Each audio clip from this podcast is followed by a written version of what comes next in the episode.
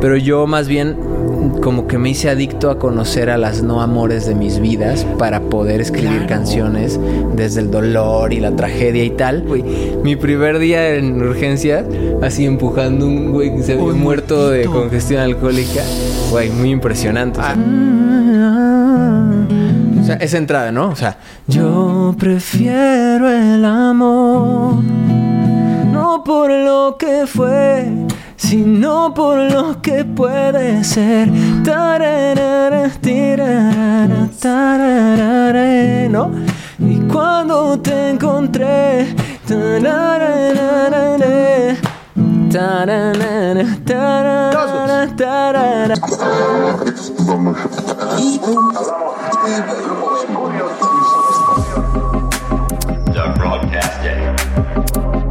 Mi mejor error Bienvenidos al podcast. Poblano, cantautor, actor, productor, papá. Creo que esa es la, más importante de todas sus facetas y que ahorita la está viviendo y la está viviendo de una forma espectacular de una niña.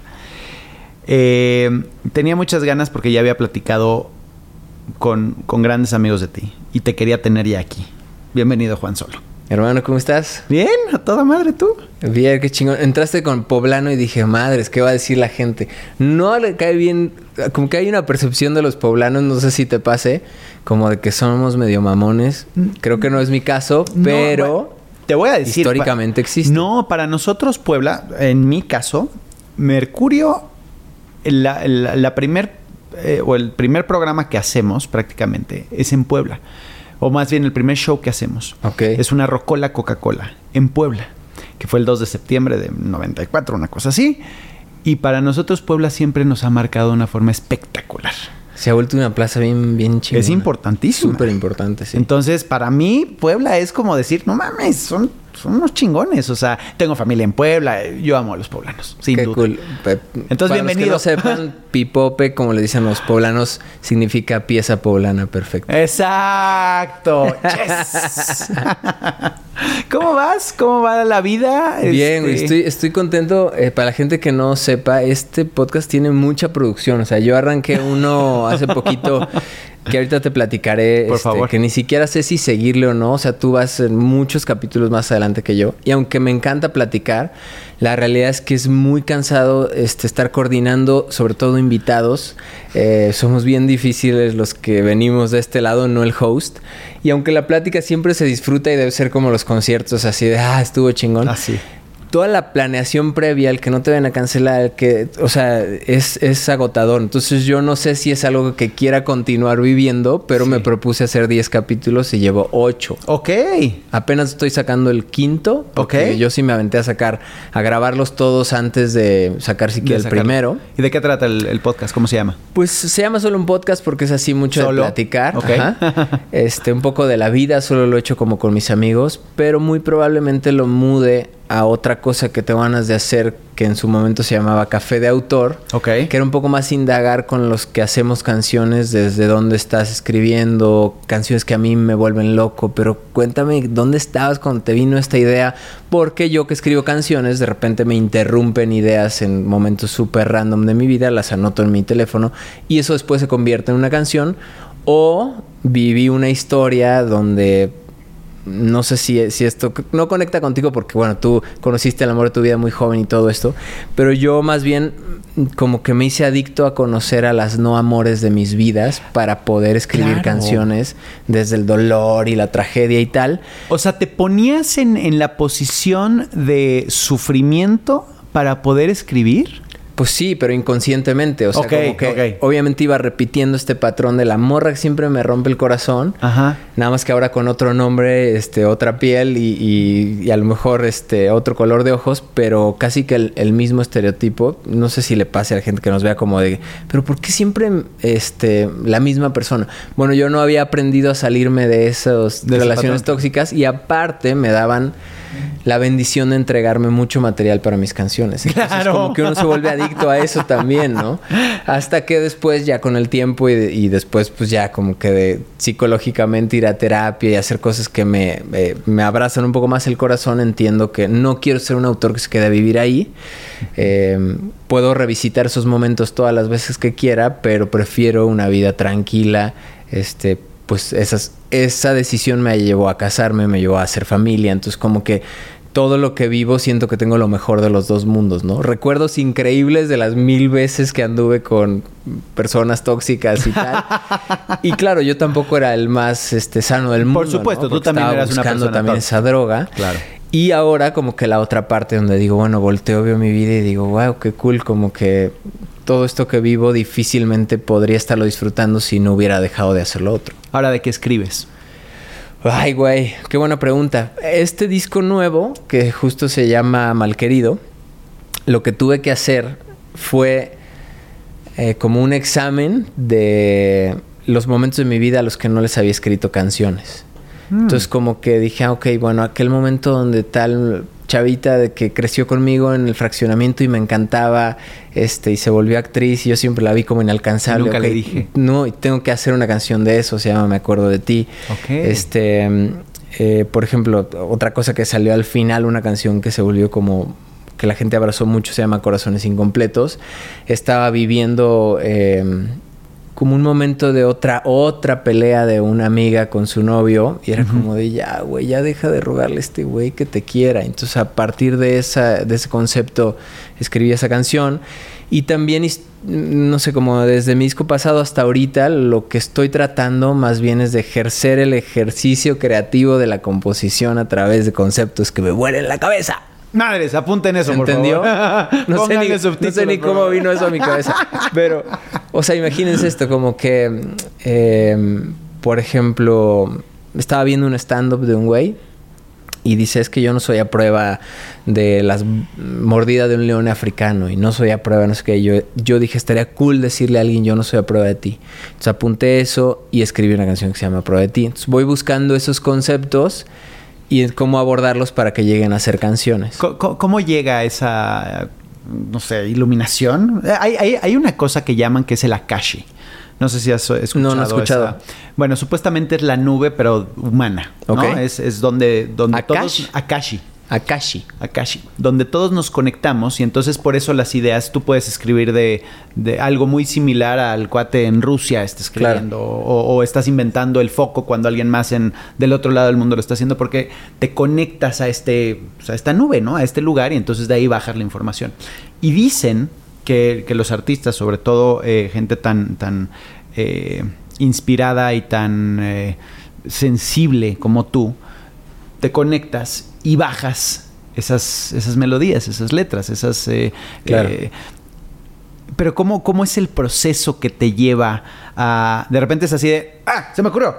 Quítense, cállense. ¿Voy a escribir una canción? ¿O, o te preparas para hacer eso? Mira, do- de las dos. Yo cuando dejé la carrera de medicina porque estudié dos años. Sí, sí, es que ahorita... Sí, es que Este- fuimos por otro lado, pero sí. Mm, No, o sea, pero está padre no empezar por lo histórico porque eso lo he platicado en, en muchos otros lugares. Como que mm, sentía que la música me conectaba tal cual a algo que yo no sabía explicar, pero era a través de las emociones con la gente. Yo ni siquiera sabía que escribía canciones. Mm. Después terminé estudiando eh, primero producción musical y después composición. Y entonces ahí empecé un poco más a hacer el oficio de escribir. Este, como tal, de que una suma, una resta, pues todo el mundo podemos este, hacerla, porque pues, si yo te digo, oye, escribe aquí cuatro versos y cuatro versos, luego un precoro y después un coro, te va a salir bien o mal, pero la estructura existe de una canción Correcto. pop, tal cual. Entonces eh, me di cuenta que yo escribo desde dos lugares. Uno ese, el oficio, que me gusta mucho porque es como que herramientas. Me siento como que este güey que llega, el plomero que llega con el cinturón con todo, ¿no? Y cuando me junto con amigos a escribir o lo que te decía hace ratito, oye, si en algún momento les dan ganas de cantar canciones inéditas, me fascina ser ese güey que llega con herramientas y que tú dices, güey, me imagino que puede. Entonces yo saco, ¿sabes? Traigo en la mochila para hacer todo. Ok. Pero mis canciones favoritas son las de la tripa. Y las que vienen de la tripa generalmente vienen de una decepción o de una traición o de una cosa así que algo me revuelve que digo, es que esto necesito cantarlo, ¿no? Y a veces puedo y a veces no puedo. Por ejemplo, cuando escribí la primera canción que le escribí a mi hija Emma, tardé como siete meses porque era demasiado lo que yo sentía todo revuelto, no podía poner en palabras. Mi ejercicio favorito para escribir o, bajar cosas de Akashi es caminar. Generalmente cuando saco a mi perrita a pasear voy tarareando cosas lo que te digo, como tratando de, abordar conceptos. Y cuando encuentro una melodía que me gusta, eh, trato de grabarla o de repetírmela o de estarla cantando. Entonces, este como que ese ejercicio de cantar melodías siento que es muy lindo porque lo que nosotros primero nos aprendemos o el cerebro primero agarra es la melodía. No ah. siempre sabes qué dice la canción, por eso guachaguachamos en inglés, ¿no? O sea, no, importa mucho qué diga, pero pues yo quiero cantar este. Sí, quiero cantar la, el tarararara, lo que sea, ¿no? Entonces, eh, me gusta mucho también hacerle esa prueba a mis melodías, como de cantar algo y después dejarlo descansar para ver si me acuerdo, si es lo suficientemente pegajoso, si, o si conecta mucho con la letra. Y lo que más me gusta es dejar que cada frase me cante, por ejemplo. Eh, no sé, este... A ver, espérate. Lo que sea. Espérate, espérate. Vamos a hacerlo más fácil. Ahí traes una guitarra. Sí, me traje mi guitarra. A ver si no hago un relajo con el micro. Y con el encuadre. Pero bueno, por ejemplo... Lo acomodamos. Pero a ver, vamos... Ay, güey. Estoy, estoy haciendo mal todo en el set, familia. no importa. Tú no te preocupes. Espérense, aquí me acomodo. Yo tengo años cantando en bares. Este. Entonces, perfecto cómo hacer. Sí. Pero a ver, vamos a No me ayuda esta, pero... O sea, por ejemplo cualquier profesión que sea, ¿no? O sea, ¿qué, idea se te viene a la cabeza? Eh, a, mí, yo, soy muy positivo. Ok. A mí el desamor mm, creo que es necesario, pero creo que me gusta más irme por el amor. ¿No? No tanto por, el, por lo que fue, sino por lo que puede ser. Ok. Ah, mira, se oye bien. Ok. Entonces prefiero lo. ¿Cómo dijiste? Prefiero. Ya no me acuerdo. sí, o sea, Prefieres el amor que el desamor. O sea, el amor que el desamor. Exacto. Por lo que. No, no por lo que fue, sino por lo que puede ser. No por lo que fue, sino por lo que puede ser. Entonces, por ejemplo.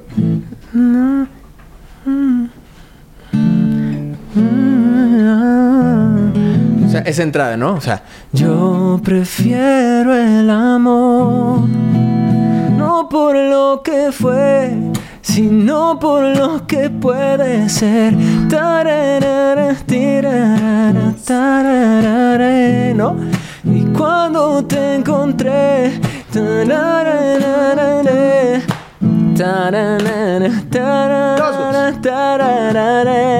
entonces ahí ya solo nos ponemos a rellenar eso si es que te gusta, ¿no? Y entonces lo que te decía, o sea, cuando te encontré, entonces eso se vuelve más como un juego, un rompecabezas para mí, de que digo, ay, güey, melódicamente esto funciona. Y creo que el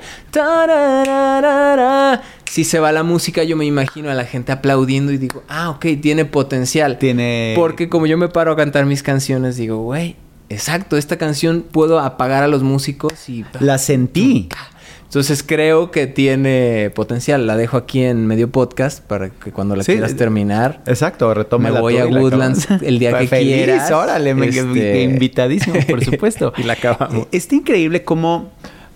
O sea, y eso fue un, un gran trabajo que hiciste, porque sé que ibas a ser médico. Sí. Sé que te ibas por esa carrera. Y decidiste dedicarte a tu pasión. Sí. ¿No? Que es, que es, que está cabrón. O sea, sí es un momento difícil de decir, dejo lo tradicional por irme a bares a tocar, porque es mi pasión, porque es lo que quiero hacer. Sí, a mí lo que más me dolía era romperle el corazón a mi madre. Nosotros crecimos este, en una familia disfuncional. disfuncional, pero de la época, ¿no? Papás divorciados, este... Y sentía que me, me desencuadré mucho, ¿no? Eh, mi mamá nos había sacado adelante. Yo, de cierta forma, también jugué mi lealtad con mi madre. Yo, por ti, mamá. o sea, no, tu papá no, estuvo presente. No tanto. O sea, sí estaba, pero no tanto. Y también yo no entendía bien qué pedo. O sea, yo no había formado parte de un matrimonio. Yo no entendía que era 50-50. No, no entendía nada más que era como que un niño que su papá se había ido y se aferró a su mamá. Entonces, romperle el corazón a mi mamá era duro para mí porque ella el tema de la medicina y de tal le fascina y de hecho ahora ella es terapeuta. por eso querías estudiar medicina, por ella. No lo vi en un principio, pero ah, yo quería estudiar por el reto. A mí me encantan los retos. Entonces, como que medicina para mí era como que, ay, güey, no cualquiera se atreve a hacer este pedo.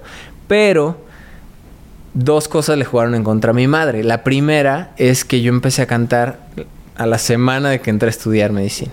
Y la Mm. segunda es que como ella trabajaba en un hospital, yo tuve acceso al hospital a andar por ahí, o sea, a volverme asistente de cirugías, a, a conocer la vida del médico, Ok. tal cual, Espero la que no a pisar realidad. los oxígenos. No, no, no. a- a a- o sea, no, desconectarlos. la- Pip. la- no, la, pero sí la primera noche, y te cuento, esto está cagadísimo. Me acuerdo que en urgencias, cuando yo hacía guardia en urgencias, es como un pasillo y había ocho camas. Y había una novena puesta así. Entonces, la entrada, cuatro y una aquí. Entonces llega el médico que está encargado y va visitando paciente por paciente con los que estamos ahí de metiches y va diciendo, no, pues este paciente, este, no sé, diabético, tuvo un accidente, no sé qué, pues en urgencias, ¿no? Este, la pierna ahí Sí, recién, sí, la quieras. de fuera y todo. Ajá. Y entonces le damos la vuelta hacia los ocho, esquivamos este de acá y seguimos tal. Y entonces este dice, bueno, pues tenemos también este que ya cuando llegó había muerto de congestión alcohólica. ¿Quiénes son los nuevos? Tú lo tienes que llevar a la sala de no sé qué madres del Ministerio Público. Y yo, no puede ser, güey. Mi primer día en urgencias, así empujando un güey que se había muerto de congestión alcohólica. Güey, muy impresionante. o sea, Ah, ahí dejaste de tomar. A partir de ahí Nadie te prepara para, para ver un muerto, güey. Es muy Claro, impresionante. impresionante. Entonces, este, como que me acerqué a la vida del, del médico, me di cuenta que está muy idealizada, o sea, mucho por las pelis o por lo que tú ves o vas al consultorio del médico este mamón en la no sé qué torre tal, Claro. pero la verdad el porcentaje de los médicos que lo logran es chiquitititito, ¿no? Pero igual es como que cualquier artistas, cosa. es como cualquier cosa. No dudo que a lo mejor hubiera sido un gran médico, quería ser pediatra, Mm. pero como que al final me di cuenta que muchas de las cosas como se hacen en la medicina a mí no me gustan mucho. O sea, en el sentido de que eh, siento que... Sí, es muy institucional, Sí, muy... pero par- aparte como muy arcaico, o sea, como que en lugar Mm. de ver cómo nos tratamos mejor, cómo mejoramos este el trato para todos, su- no sé, es súper feo, no me gusta mucho. no- Es que no sé. tristemente se ha convertido la medicina eh, no, no en preventivo, sino más bien en, en- en, eh, en- en resolverte el problema cuando ya lo tienes. Sí, totalmente. ¿no? Entonces, el, el doctor, su trabajo hoy ya es curar enfermos en vez de no dejar que te enfermes.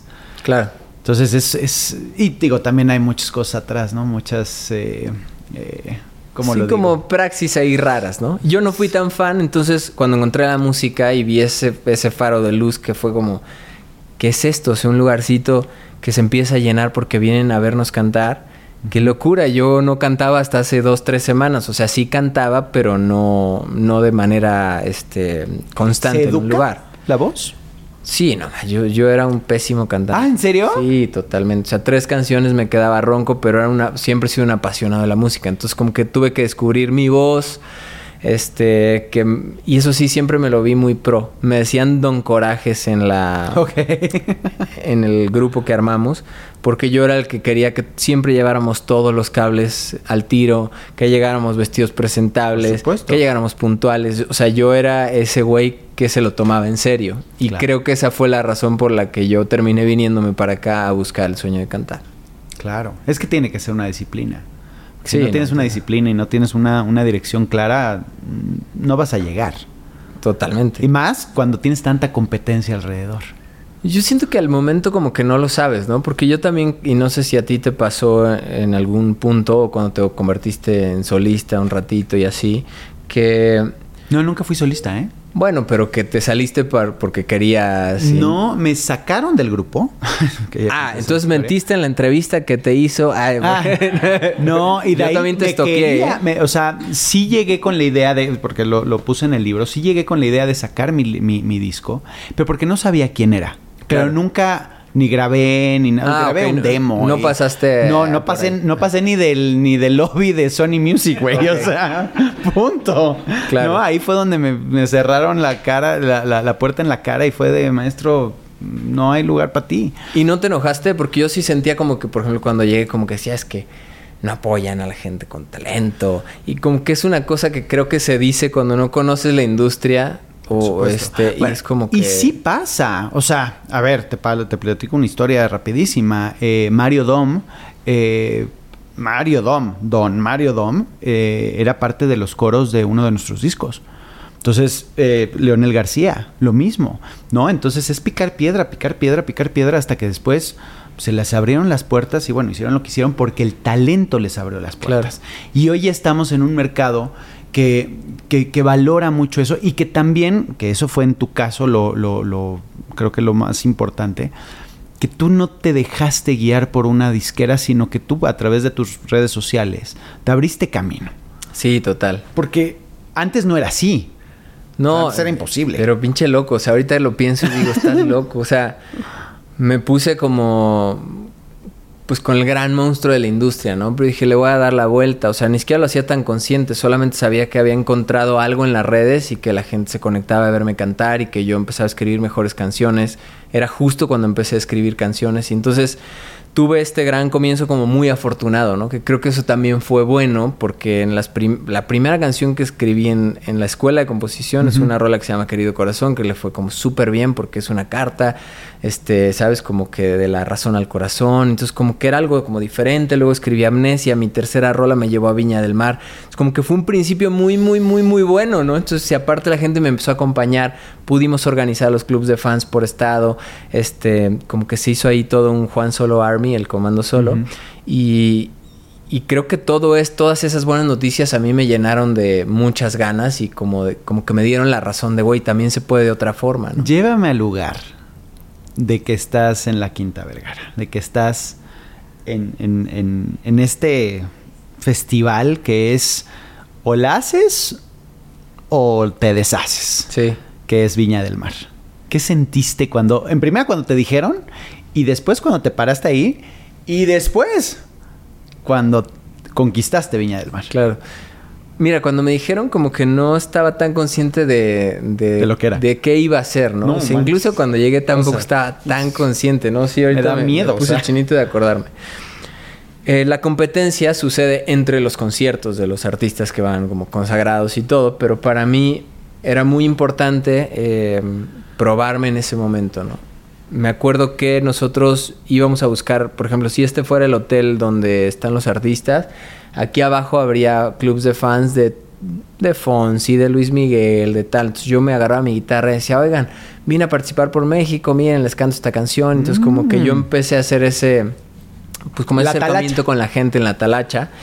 Y esa gente que al rato iba a ver a su artista en la Quinta Vergara, pues me, me reconocía de que estaba afuera. Y yo sentí que ganaba puntos como que cuando alguien ya te tira buena onda se contagia. Este, incluso esta locura, gran locura por los artistas es una cosa como contagiosa, ¿no? 100%. muy loco. La histeria, la histeria comunal. Ándale, pero es súper loco de vivir. A ti te debió pasar mil veces este, con eh, chavitas. Impresionante, porque sí, como bien dices, se contacta una y, y nos veían a los cinco, veían a uno solo y no era tanto rollo, pero nos veían a los cinco juntos y era, o sea, se transformaba. Sí, una locura. Que aparte, bueno, cuéntame tú antes de seguir. ¡No! Como que lo que yo siento que, que Toño, su manager, hacía muy bien, como que esta onda de que darles ese de. Es el artista. La magia. Que pasara. Que pasara entonces en una camioneta y seguridad y la chingada. Es algo raro. La magia, brother. Exacto. mucho tiempo. ¿Cómo, ¿Cómo, lo cuidaban y cómo lo viviste tú? Era, era, era un tema Digo, en su momento no lo comprendía. Hoy lo veo y digo, ay, qué mamones. Pero sí generaba magia. Claro que genera. No, porque no veías al artista antes, hasta antes de subirse al escenario. No, no había forma que lo vieras. Eh, no lo veías despeinado, no lo veías. Eh, o sea, hoy las redes sociales, bueno, nos hubieran deshecho. Pero sobre todo, sí te crea una inseguridad bien fuerte. Porque ¿A ti como artista? Hasta, sí, claro. Hasta hace muy poco, y te lo puedo eh, confesar, yo llegaba al, aeropuerto esperando que alguien me iba a estar esperando. Wow, qué cabrón. Muy cañón. Y si era así de, oh, ya llegué, ya llegué, y pues, agarra tu maleta y vete, güey. Cuando toda la, bueno, no toda la vida, pero muchos años tuve sequitos de seguridad, este, pasaban con tus maletas, tenías gente afuera, la militar te cuidaba. O sea, eran cosas loquísimas. Pero todo eso era se hizo, se creó, éramos un producto. Claro. Y Toño Berumen sabía perfectamente Sabía lo que hacía, sabía lo que ese hacía. producto, ¿no? Bueno, total llegué a Viña y empecé a hacer eso. Cuando me tocaba cantar, yo no sabía que iba a cantar tres veces. O sea, yo pensé que iba a cantar una vez y that's it. Ok. La primera vez que canté, canté. eh, me acuerdo que el día que cantaba Luis Miguel, porque todo toda la prensa era alrededor de Luis Miguel, ¿no? Y entonces, este. Muy loco, yo pasaba por el pasillo así, repitiéndome como, güey, tú has hecho esto mil veces, tranquilo. Este, la canción la escribiste tú, está en tu tono, no sé qué. Igual, mi primera vez yo la considero un gran fracaso porque soy una roca. Claro, que no desafina, pero así cantando extranjera como un robot. Este, pero bueno, que me dio chance después como que de hacer mejoras a mi tercera vez, que fue como en la final, y ya ahí gané Mm. mejor intérprete. Y cuando me dieron el premio, puta, fue una locura, porque me acuerdo que desde que estaba en la final, Javier Poza me habló. Como, pero, pero ¿cómo que eres mexicano, que estás en Viña, pero quién eres? Así como que entonces generó una cierta expectativa que cuando gané me permitió regresar a México y empezar a hacer un montón de medios y a poner mi cara en un montón de programas y estaciones y tal. Twitter estaba muy fuerte, los comandos solos estaban súper fuertes, entonces como que le llamaba mucho la atención a todos los medios tradicionales que les moviera sus redes, ¿no? Y entonces, eh, claro, no existía esta figura del influencer o de ahora que seguramente cualquier persona que tiene millones de followers este, puede hacer en un ratito, hacer un trending topic. En aquel momento era de verdad muy difícil, pero nosotros lo lográbamos. O sea, de que Juan solo en hoy y era tendencia toda la mañana, ¿no? Entonces eso le encantaba al programa. Y pues aparte yo pues llegaba a todos lados así con mi guitarra y siempre he sido como de muy fácil cantar, entonces como que me gusta mucho este trip que trae la guitarra y me empecé a hacer mi camino. Al final decidimos sacar este primer EP que se llama arroba soy Juan Solo porque yo estaba clavado en que a través de redes iba a ser mi trip. Eran las cinco canciones que habíamos grabado como demos Ok. y les grabamos una batería real, se mandó a mezclar y para afuera como mi primer disco, se fue a primer lugar de ventas en iTunes y entonces como que empezó a pasar ya grandes cosas yo como que me integré así de volada como a, ay güey, pues este güey ya está como en el medio artístico y ya lo están contratando para cantar sus canciones. En los mismos lugares donde yo cantaba covers ahora me contrataban, pero cantaba solo mi música. Claro. Entonces Y fue súper chido. ¿no? No, ya me pagaban un poquillo más, tampoco tanto, pero pues en ese momento yo quería Malditos. cantar y cantar, sí. Malditos negreros. Está, está increíble cómo, cómo es ese proceso de, de- de evolución y de crecimiento, ¿no? Donde te pasa esto de viña, te dan la oportunidad, pero, pero es como la espuma, ¿no? Que de repente es así como, ¡wow! Es una locura. Y dura, digo, puede durar mucho, puede durar seis meses, ocho meses, un año, dos años, tres años, pero todo regresa a su cauce. Claro. ¿no? Y eso es como un, un velo, una nube, un, un- un día de lluvia, digamos, Sí. ¿no? Que es increíble y sí, te, te, te- te llueve el éxito, pero se cava en Sí. un punto de la vida Sí. y se empieza a desinflar. ¿Has sentido eso? Sí, güey, sí, totalmente. Y aparte, ahorita como que post pandemia es como que la más reciente. Porque das cuenta que a mí, mm, no sé, en pandemia me dio por cambiar todo mi equipo, mi equipo de ventas, tal. O sea, quería mm, como que darle un refresh. Y al final como que me ha costado mucho más trabajo del que yo pensé volver a cantar. Ahorita estoy diciendo que voy a hacer Metropolitan. que estoy sí, así- claro. Estoy por empezar a hacer conciertos. ¿Cuándo es el Metropolitan? El 30 de noviembre. 30 de noviembre. Pero yo estaba acostumbrado a tocar, no sé, unas cuatro veces al mes en todos los teatros del pueblo y tal. Y ahora me toca ser el artista que ya, que no está tan como los que están yendo a todos lados, que se puso de moda. Pues primero el reggaetón, ¿no? Yo creo que es una ola que a todos los que hacemos pop. Los grandes poperos sí se subieron en su momento como a colaborar con... Se me ocurre, no sé, Jesse Joy con gente de Zona o. Rake con Ozuna. o sea, pero son como que los grandes representantes del pop. Y los que nos quedamos ahí un poco en el limbo, pues fue como que raro estar ahí, medio incómodo. Me acuerdo que hice un disco en vivo y así fue la primera vez donde lo sentí como más fuerte. Hice un disco en vivo con mucho esfuerzo, o sea, que nos costó mucha lana, que habíamos ahorrado este, por muchos, varios meses. Y cuando salió, claro, estuvo muy cool. Lo, lo estrenamos en el cine con un documental. Estuvo muy cool, pero luego no pudimos vender ese show. O sea, fue como que un gran esfuerzo tal así y nunca pudimos vender plop show. O sea, no sé ¿y si hice tres shows de ese con toda mi banda como yo me soñaba ver como artista, ¿no? Entonces me tocó como que volver a empezar a, a como dices, como a, a, picar piedra y entonces volver a agarrar mi guitarra y, y, volver otra vez a los lugares chiquillos y volver como a empezar de cero. Y es algo que no me asusta en lo absoluto, pero sí me cuesta un poco porque mi música favorita es como que muy movida y muy latina y yo quiero estar parado ahí sin la guitarra encima. Exacto, y en un bar como no que lo un puedes... poco más de showman Claro. y no me da tanto para hacerlo, ¿no? Pero bueno, como bien sabes, pasan los años, he tenido como que, que sortear cosas del trabajo. ¿no? Como que mi trabajo pues es eso, ser cantautor, pero también de la vida personal, entonces como que empiezo un poco a valorar también como, bueno, güey, a lo mejor no eres el artista más famoso del mundo, pero mira, estás viendo a tu hija dar sus primeros pasos. Que eso es pues, lo que está increíble estás, entender. ¿no? O sea, porque igual y tu, tu, tu dirección estaba hacia un lado y hoy tienes la fortuna de que gracias a que no se fue a ese lado, a, a esos niveles, pues hoy puedes disfrutar a tu hija. Claro. Digo, Digo, no, no sé. eh, me, me gusta pensar que podemos tenerlo todo en la vida. O sea, que, que no es necesario ¿Crees? sacrificar una cosa por la otra. Yo, a mí yo sí sé- me yo gustaría. pienso igual, pero va- va- va, deb- debatamos. A mí yo, sí me gusta pensarlo. yo, yo pienso lo mismo y es un pleito con mi esposa.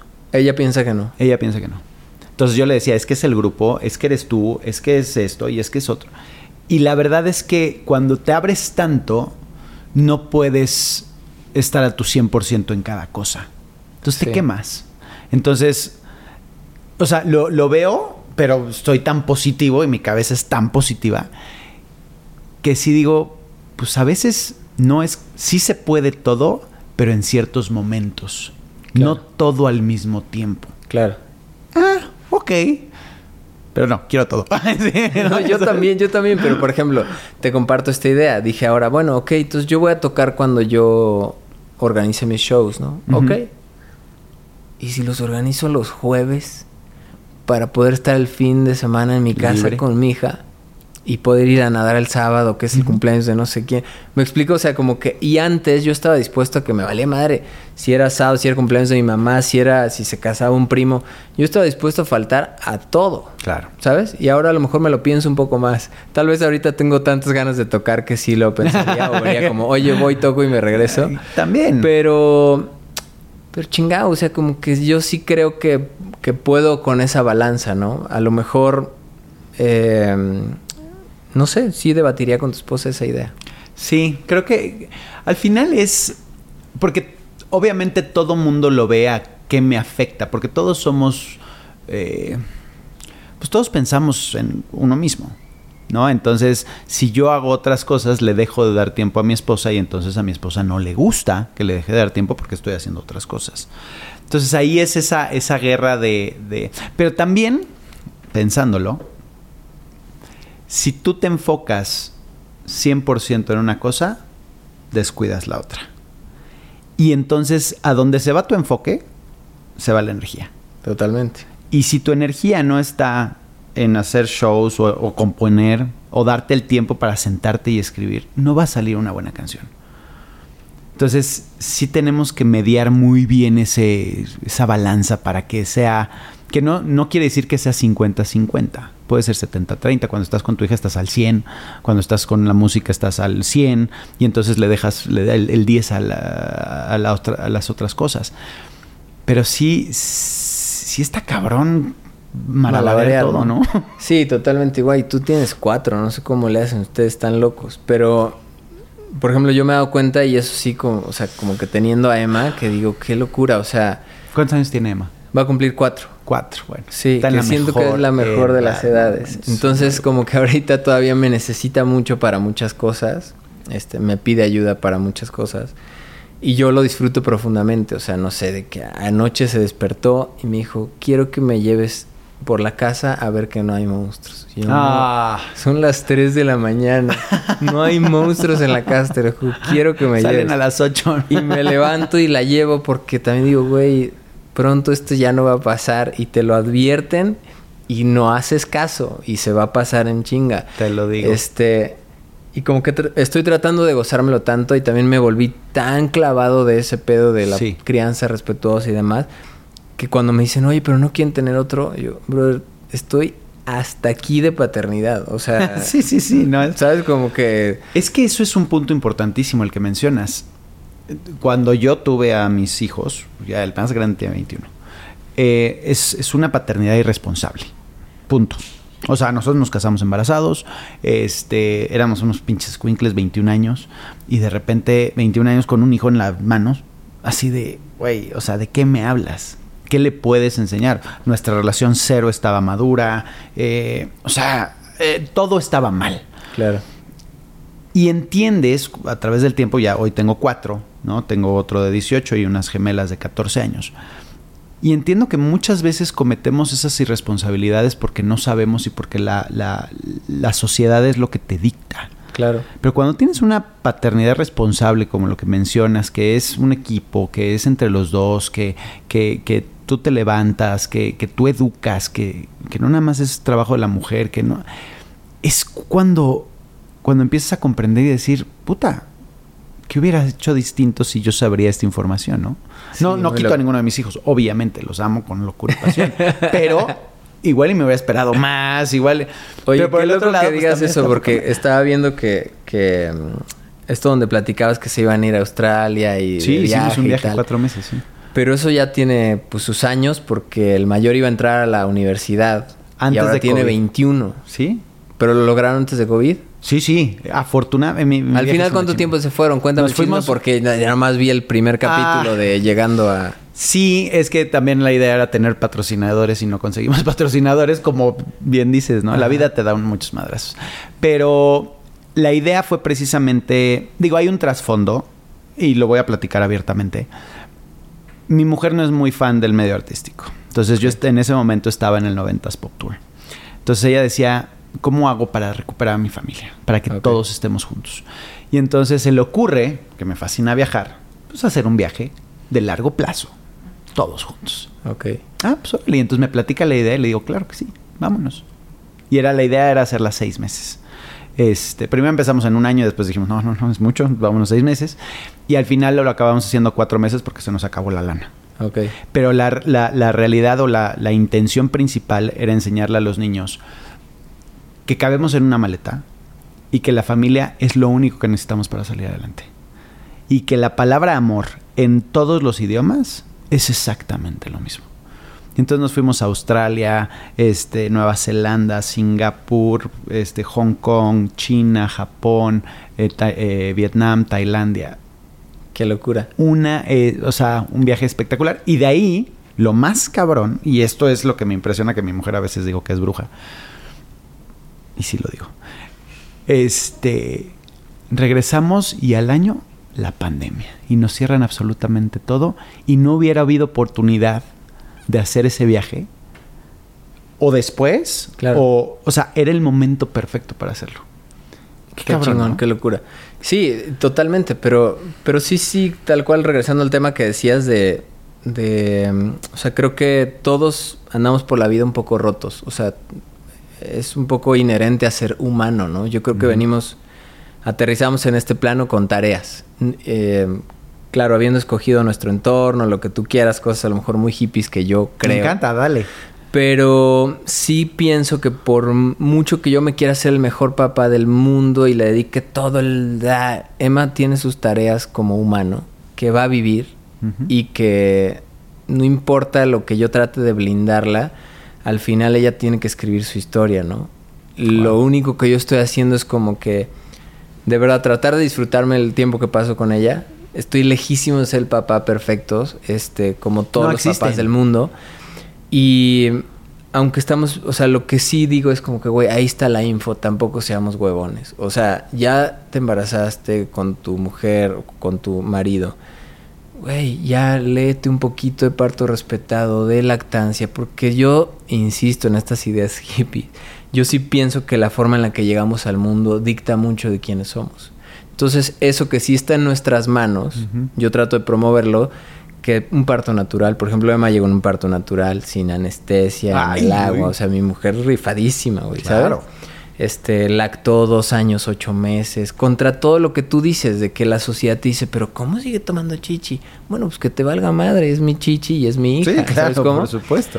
Este, y según lo que yo leí y estudié, porque generalmente la persona que viene y te dice la tía, Habla de su pien- perspectiva. sí, y piensa que O sea, te dice sin haber informado de nada, de, de algo que, que, por convivir te dice, sin saber que a la persona que está lactando y que se está muriendo de cansancio y que tal vez está pensando dejarlo, sí le puede. O sea, sí es como de, puta madre, me explico, o sea, porque pues el cansancio te empieza a matar.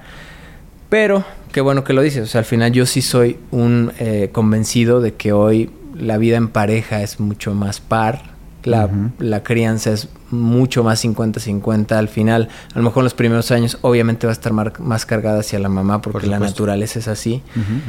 Pero también el papá pues, se vuelve como este guardián de esa burbuja que, que, puede estar ahí, que puede ponerse en un lugar que esté chido y al final preguntarse cómo, qué es importante para ti, para tu familia y, y qué, qué proyecto quieres sacar adelante, como en este caso que ustedes sacaron ese viaje y que pues definitivamente eso se quedó marcado en todos, ¿no? De una forma diferente para cada quien, pero siempre va a ser un recuerdo de la familia y eso está increíble. Después de toda esta, pues, este camino de vida que llevas recorrido, ¿cuál crees tú que ha sido tu peor error? Digo, y, y, y lo podemos hablar en, en diferentes secciones, tanto sí. en la pareja como en la familia, como en el trabajo, como en este. O sea, todo lo que nos. En el trabajo. Güey. A ver. Pero a ver, el, el, el peor, peor. E, e incluso, digo, te platico rápido. Salí a la calle porque estamos haciendo esta nueva eh, idea, ¿no? Okay. De salir a la calle, que ya han salido varios. Pero es preguntarle a la gente cuál ha sido su peor error. Ok. Y te impresiona las respuestas. ¿Cuál ha sido la más impresionante para ti? Pues una, me, me, dijo una señora de 72 años, me dijo, yo no he tenido errores. Y yo, ah. Y le dije, ¿y su esposo? Soy divorciada. Le dije, ah, entonces no ha tenido errores. No, bueno, ¿no? Por eso me divorcié, porque yo siempre tengo la razón. Exacto. Este, otra que estuvo, que estuvo muy interesante. Eh, ¿Cuál fue? Ay, ay, ay, ay, ay. Es que escuchas la historia de la gente y dices, está ah, vengo en el Uber y de repente le digo, oye, ¿te puedo hacer un par de preguntas? Sí, con, con mucho gusto. Digo, ¿cuál ha sido tu peor error? Y se vuelve y me dice ser alcohólico. Y me empieza a platicar toda la historia. Y es, y es lo que se vive día a día allá afuera. O sea, todos tenemos una historia que contar y todos queremos contar esa historia porque es importante para nosotros. Claro. Y el cuate tiene pancreatitis, si toma una gota pues, se muere prácticamente y, y, lleva viviendo nueve años ya sobrio, pero pues con esta condición de pancreatitis que pues prácticamente no puede grasa, no puede esto, no puede el otro, se jodió la vida por una decisión.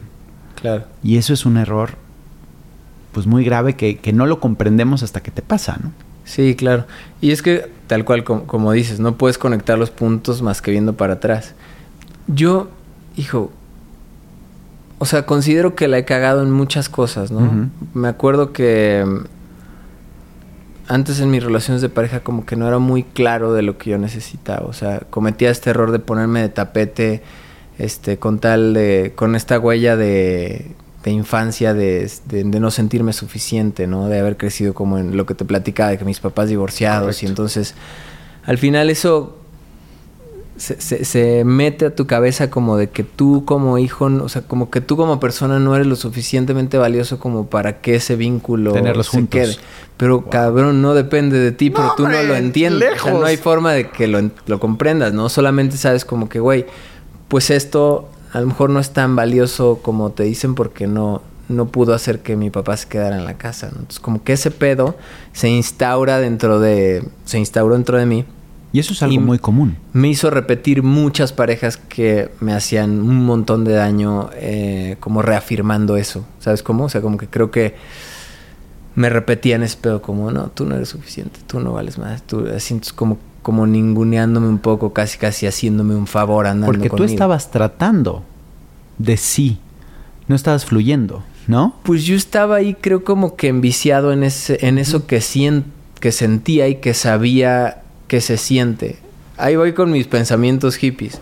Dale, Dice un güey que se llama Joe Dispensa, no sé si lo ah, han leído. Estupendo el tipo. Que nosotros nos hacemos adictos a lo que ya sabemos cómo se siente. Uh -huh. No importa si es bueno o malo. Yo ya sé cómo se siente el abandono, entonces voy, a- voy orillando a la gente en mi vida que me hagan lo mismo que yo ya conozco para tener razón de que esto que yo conozco es verdad porque es lo que a mí me sostiene como Así es. persona, aunque sea una pendejada del tamaño de este edificio. Pero esto es lo que yo creo y, y nadie me va a hacer pensar. Y ha funcionado por ¿no? milenios. Exacto. Por eso hay el control del ser humano. Entonces, eh, yo sentía que me reafirmaban eso. O sea, como que, güey, claro, es que a ti siempre te van a. Este. Como que tú no eres suficiente como para conservar una relación de pareja o tal, cosas así. Y me pasa que, güey, te digo, este pedo es muy loco, es muy loco, porque los que somos hijos de papás divorciados a lo mejor les resuena este trip. Tú, tus papás son casados, ¿no? Sí. Y tú sigues casado. O sea, Sí. el- eh, para ti que nunca lo viviste no es tan opción Sí, ¿no? para nosotros siempre es una opción. O sea, yo me peleo con mi mujer y esto... Vamos a divorciarnos. o sea, en, así en automático, yo digo, güey, pues qué necesidad de quedarte Claro. a la chingada si tú eres hijo de papás divorciados. Emma no va a ser la primera ni la última hija de papás divorciados. Date y la la la. Por cualquier pinche arranque, güey. claro. ¿Sabes? O sea, cualquier tontería sí, de sí, que nos peleamos por lo que tú quieras. Entonces, eh, insisto, como que cometí el error ese de, de ir y hacerme daño todo el tiempo con tal de escribir canciones y tal. Este. Creo que, creo que esta misma herida también me hizo en muchos momentos cometer el error como de no quejarme, de no alzar mi voz cuando no estuve a gusto con equipos de trabajo que tuve, este, donde yo era el primero que, o sea, sabía que necesitábamos como que dar ese paso y yo no veía como que nadie con ganas de dar ese upgrade, este, como muy en su, en Sí, su te zona de dejaste confort. guiar por... Y al final, por no tener esas conversaciones incómodas, pues el tiempo se pasa, güey. Y se pasaron años, ¿sabes? Se pasaron años donde yo trabajé con gente que amo y adoro, que son como mi familia.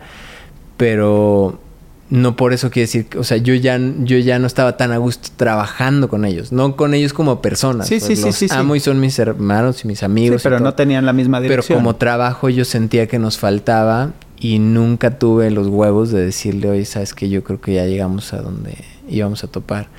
Y ahora, pues eso, como que digo, güey, estamos a una conversación de distancia, a un 20 minutos muy incómodos a lo mejor, pero de esa vida con la que sí estamos soñando, ¿no? Claro.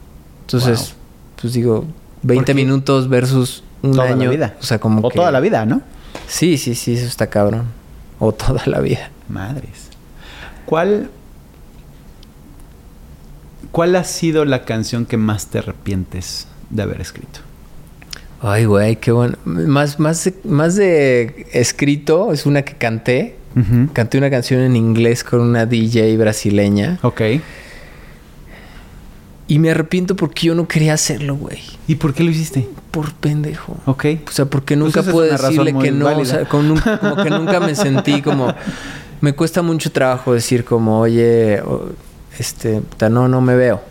Perdóname, pero pues no me veo. O sea, como que... Eres muy pleaser. Sí, o sea, como que me gusta mucho ese pedo, como eso, Sí, o sea, es caer, caer bien, bien. y igualito, entonces güey. como que, puta, a veces me veo haciendo cosas que no tenía tantas ganas de hacer, pero chistosamente tengo una gran maestra en mi casa que es todo lo contrario, que es mi mujer. Entonces, por ejemplo, esto lo platiqué en otro podcast y causó mucho este, espanto, ¿no? Exacto. Pero te lo platico porque lo vas a entender. O sea, nosotros, por ejemplo, si tenemos un compromiso familiar de uno o de otro lado, no tenemos la obligación de asistir. Y de verdad lo hemos trabajado para que no haya chantajes después, o pedos, o reclamos, o... Si es algo muy importante, es mi deber comunicarle, oye, esto es muy importante que vengas conmigo. Porfa, asiste, ¿no? Pues si no es tan importante, o sea, si es el cumpleaños de uno de mis primos que nunca vemos y tal madres, claro. y se quiere tomar la tarde, por mí está perfecto. Entonces, como que justo por eso, porque ella, o sea, como que ella respeta mucho, oye, yo no tengo ganas. Y causó... Para mí al principio sí era como de, pero ¿cómo que no tienes ganas? Sí, es mi familia. Pues sí, güey, pero tienes evolución, 57 sí. mil familias. Pero también es una madurez. O sea, eso sí te lo da el tiempo. Claro. O sea, yo eh, en mi relación anterior, o sea, con mi mujer, pero antes de chavos, sea, de 21 años, 22 años con el bebé y todo eso, sí había muchas cosas inmaduras que decías, ay, tienes que hacer esto. Y con el tiempo te vas dando cuenta que, que no importa. Oye, ¿por qué te voy a llevar a un lugar donde no estás a gusto? Claro. O que te voy a quitar un momento donde vas a estar muy feliz por ir al cumpleaños de alguien que te vale gorro. Porque Claro. no porque sea un primo segundo quiere decir que te tiene que importar. La gente se merece, o más bien la gente se gana el lugar en tu corazón. Estoy y no todo mundo tiene ese lugar. Entonces, a mí me parece espectacular, se me hace muy maduro, a mí me gusta. También me van a criticar, no, a mí también me vale. gusta. A mí también me gusta porque es como que, ay, güey, alguien que pone límites y es, y es. No quiero. Y yo, como. Y entonces, como que me doy cuenta que no se trata de ella. O sea, es como que yo manejando lo que yo siento cuando alguien me dice que no quiere. Entonces, como, a- a- como masticar ese rechazo. Y entonces, ¿cómo me siento yo? Pero no tiene que ver con ella, ¿sabes cómo? Exacto. Entonces, eh, el trabajo en pareja también se me hace algo muy heavy. De, los, Uf. de las cosas más retadoras que hay en el, en el mundo. Porque también, hijo, güey, como que de verdad aceptar y que nos acepten tal cual somos es bien difícil. Y se me hace a mí el acto de amor más grande. De verdad, no, no te quiero cambiar, te voy a abrazar tal cual eres. Puta, qué difícil. Yo, yo. es- este es podcast de confesiones, ¿me cae? Eso. Yo te voy a decir. De nada. Posiblemente, exacto. Posiblemente mi mujer me conoce muy bien, pero no me conoce del todo, porque ni yo me conozco del todo. Entonces, es difícil, y sobre todo ya después de 20 años de matrimonio, que empiezas a crear esas, esas capas de quién realmente eres. Y entonces, el otro día pone el ejemplo, ¿no? El sushi. Ay, vamos al sushi. ¿Por qué? Pues porque te encanta. ¿A ti te gusta? Sí, me encanta. Pero igual y no me encanta tanto el sushi. ¿No? Pero me gusta verte feliz y entonces quiero que me guste más el sushi y te voy a llevar al, sushi.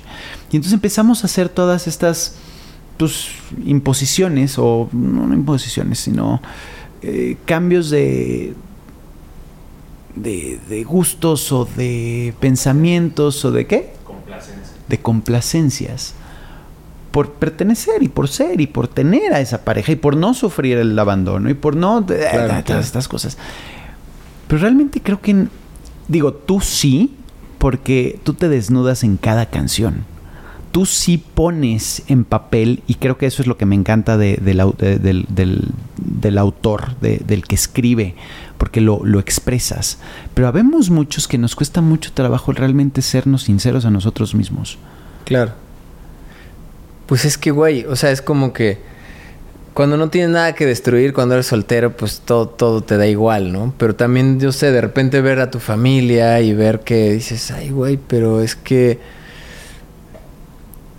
Lo que te decía, o sea, nosotros, esto es muy loco platicárselos. O sea, nosotros en algunos momentos nos hemos sentado de verdad a divorciarnos. O sea, de, oye, ¿sabes qué? Ya pongámonos de acuerdo de cómo le vamos a hacer porque no estamos encontrando cómo solucionar. Ok, nuestro y está bien. Y ya que estamos teniendo esa conversación, yo digo, es que no, no hay manera. O sea, te veo, te amo. Obviamente, este- esto que es particularmente no me encanta es esto. Todo lo ¿Sí lo demás me gusta mucho nuestra vida. ¿Qué? ¿Sí lo dices? Sí, sí, sí lo digo. O sea, sí, sí. Digo, porque también lo tienes que decir de cierta forma que no se ofenda, ¿no? No, no, o sea, pero es que no es tanto como que, eh, sí, o sea, trato de hablar un poco más de mí, ¿no? O sea, me- no me gusta cómo me siento cuando esto sucede porque la, la, la, la, la, y, y hablo de mí. Ok. Este. Y yo cuando estoy ahí digo, no, güey, o sea, esto es lo más valioso que tengo. ¿En qué pinche momento estás pensando en destruirlo, no? Al final, parece que todas las parejas de los artistas fueran súper afortunadas, pero también la realidad es que es una chamba del tamaño del mundo. No sé en tu caso, yo soy un güey súper súper cambiante, somos emocionales, o sea, no es como un güey que, que todo el tiempo vas a saber cómo se siente, o sea, yo un día quiero ir y montar a caballo y al otro día quiero regresarme a vivir a México y pasado mañana me quiero ir a vivir a Woodlands. Y entonces me explico, o sea, como que soy este güey que yo supongo que tampoco debe ser fácil de acompañar porque Claro. es como que, güey, pero espérate, ¿cómo vamos a hacer si ahora me explico? Entonces, eh, no sé, lo vamos haciendo lo mejor que podemos con las herramientas que Que tenemos. Pero algo que sí yo consideraría como que no negociable es atrevernos a ponernos vulnerables y decir como, güey, esto me hace sentir mal, esto me hace sentir bien, ¿cómo podemos acordar esto aquí? Eh, Y que te agarres de ahí para chingarme. Eso no se, Sin eso que no te se vale. ¿No? Sin que te hagan- estoy sí. diciendo, a ver, ya. Pero, pero eso, o sea, como que para que no se convierta en algo que tengo que aguantar para que todo lo demás nos funcione. O sea, no sé, lo que te decía, yo sí creo que podemos tenerlo todo en la vida. Sí, sí, sí, sí, sí. No, yo también. Yo también. Y lo vivo todo. O sea, pero sí llega un punto en el que dices, eh, hoy en la mañana lo pensaba, ¿no? Es que, Dani, te tienes que enfocar, güey. O sea, no puedes estar en 10 cosas. Tienes que ser un poquito más... Pero después se me olvida y me acuerdo que me Claro. gusta estar por todos lados y, y me gusta hacer esto y me gusta hacer el otro. Ha sido... ha- ha- ha sido una carrera de muchas altas y bajas Sí, y has tenido muchos errores, y has tenido muchos fracasos, y has tenido muchos logros, y has tenido muchos éxitos. Y siempre, definitivamente, el fracaso y los eh, tropiezos nos enseñan mucho más que los éxitos. ¿Qué hubiera sido algo que te hubiera gustado cambiar para estar en un, lugar distinto hoy? Ay, güey, qué buena pregunta. Mm. Por ejemplo, yo siento que detrás de esta guerra de yo voy a ser el artista independiente que haga historia y tal, de cierta forma había mucho miedo a formar parte de la industria Mm. como tal. Entonces, a lo mejor me hubiera gustado perder el miedo un poco antes para disfrutar de aquellos momentos donde, o sea, don- donde yo sentía como que había una bonanza en mi, en mi proyecto y que a lo mejor habiendo sumado un equipo más grande, una inversión más choncha que puede solo darte una empresa transnacional como lo es ahora, tal vez pudiera estar tocando en otros lugares este o en otros países o Claro. tal. No sé si eso vaya a venir o no para mí. Me gustaría, me gustaría provocarlo. Todos los días trato de levantarme como a chingarle para que suceda. Pero sí, eso a lo mejor lo hubiera cambiado. Como que haberle quitado este prejuicio que yo tenía acerca de la, in- de la industria de la música, como los villanos de la historia, para volverlos socios y ponerlos en el lugar que debían estar y entonces llevar mi carrera a otro sí. nivel. Has escrito canciones para muchos artistas. Sí, Eh, incluso para muchos muy grandes. sí. ¿Cuál ha sido la top de top de la que te sientes más orgulloso?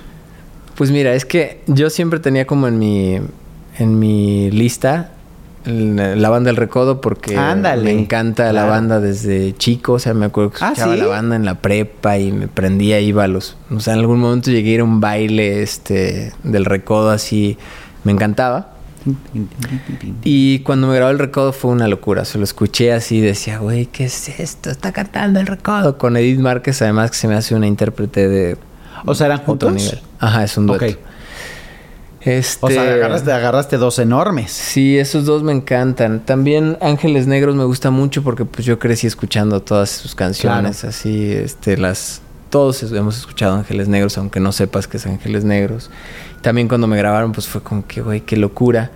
Eh, y no sé, como que de a poquito sigo... eh, ahora, no sé, acaba de sacar una canción, una banda que se llama O'Kills, que también yo escucho mucho su música. Entonces, cuando nos juntamos a escribir y sale una canción con ellos, pues tiene otro gusto Claro. increíble, ¿no? Porque a lo mejor no es la banda más conocida del mundo, pero es una banda que yo escucho mucho y me gusta su música. Entonces, como que poder colaborar con ellos ha sido muy lindo.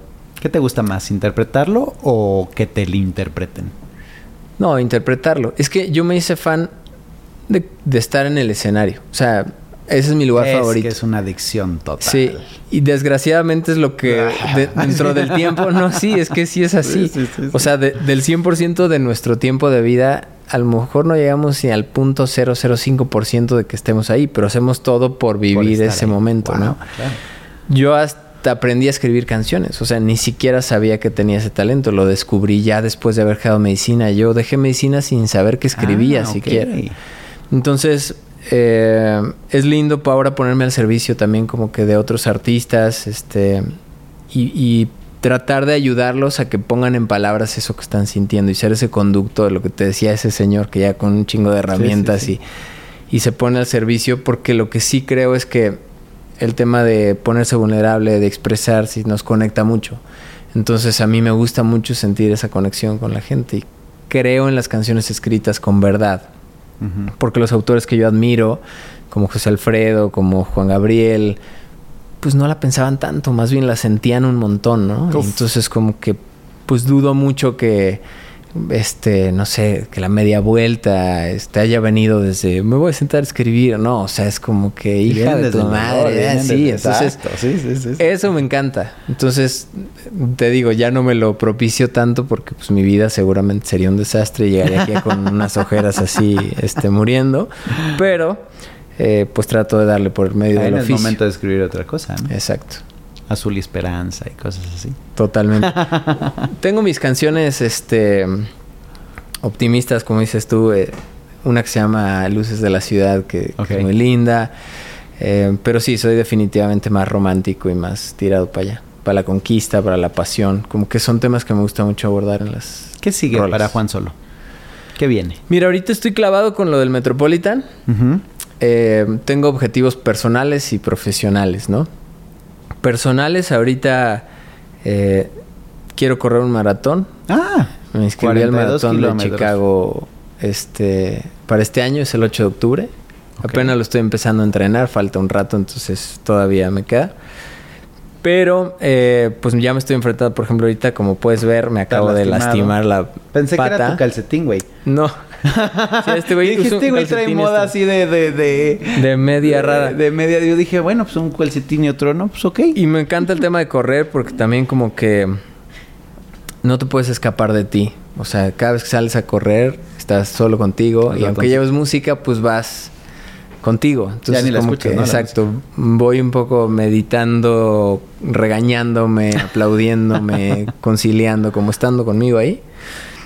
Y ese a nivel personal. Eh, profesional traigo lo del Metropolitan, que es mi segundo Metropolitan en mi carrera, que es muy importante porque también estoy como que sacando mi segundo disco con, con Universal Music. Mm. Es un disco que me encanta, se llama Malquerido, este disco. Ahorita va a salir una canción que se llama Ya no eres tú. Lo que te digo de estas canciones que, que escribí, que en momentos de mi vida a los que no les había escrito canción. Y es, por ejemplo, previo a yo eh, volver a buscar a Norma, que es mi actual esposa, yo salía con otra, con otra este, persona, que es todo lo que se supone que debería gustarle a un hombre, o sea, perfecta en todos los sentidos este, y tal, pero simplemente yo no sentía conexión Uf, que eso es lo más importante. alma con alma, ¿no? O sea, claro, físicamente me encantaba, pero no sentía profundidad. Y entonces como que eso me hizo regresar a buscar a la que hoy es mi esposa. Entonces escribí una canción para ese momento. Y Falta Mal Querido, que es una cumbia que me encanta también. Y sale eso en septiembre. El Metropolitan es en noviembre. Entonces como que estoy muy, este... Pues muy contento, me lo quiero disfrutar. Esta vez quiero hacerlo diferente, güey. O sea, de verdad quiero disfrutar el proceso. Se siente, Este- ¿sabes? Eh, te, te sientes.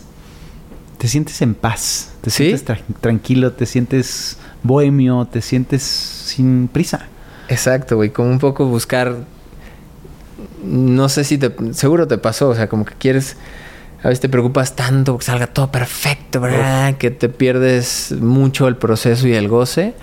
Y esta vez no me lo quiero perder. Es como que lo quiero ser mucho más consciente de que güey, voy a ensayar. Es que lo importante no es el resultado, es el proceso que llevas. Pues sí, igual la corrida me ha enseñado mucho eso. O sea, el, el día del maratón lo voy a hacer lo mejor que pueda. Ojalá y tenga un gran día, y me- pero eso sí me lo voy a gozar Exacto. cañón. Entonces, igual el concierto.